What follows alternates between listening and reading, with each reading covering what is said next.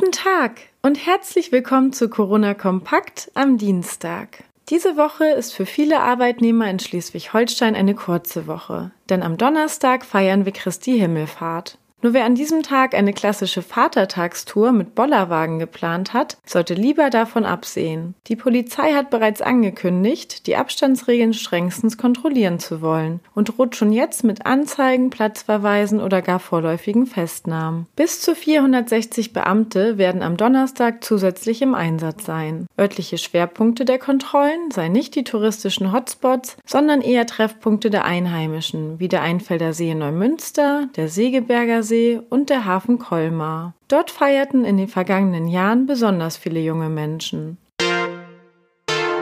Planen Sie an Christi Himmelfahrt einen Ausflug zu unternehmen?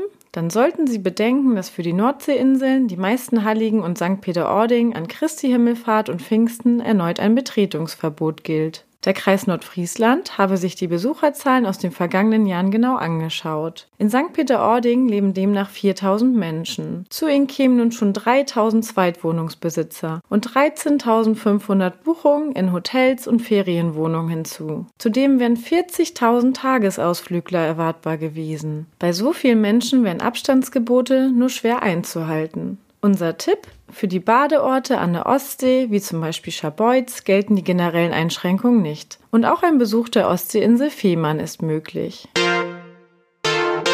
Nach zehn Wochen Zwangspause dürfen seit gestern die Fitnessstudios in Schleswig-Holstein wieder öffnen. Betreiber und Kunden hatten die Wiedereröffnung lange erwartet. Dennoch fiel der Start verhältnismäßig ruhig aus. Ilka Jürgensen, die Inhaberin von For Fun Fitness im Kronshagener Weg in Kiel, rechnet aber in den nächsten Tagen mit etwa der Hälfte des Andrangs aus Vor-Corona-Tagen. Weitere Nachrichten und Hintergründe zum Coronavirus in Schleswig-Holstein finden Sie jederzeit unter kn-online.de slash Coronavirus.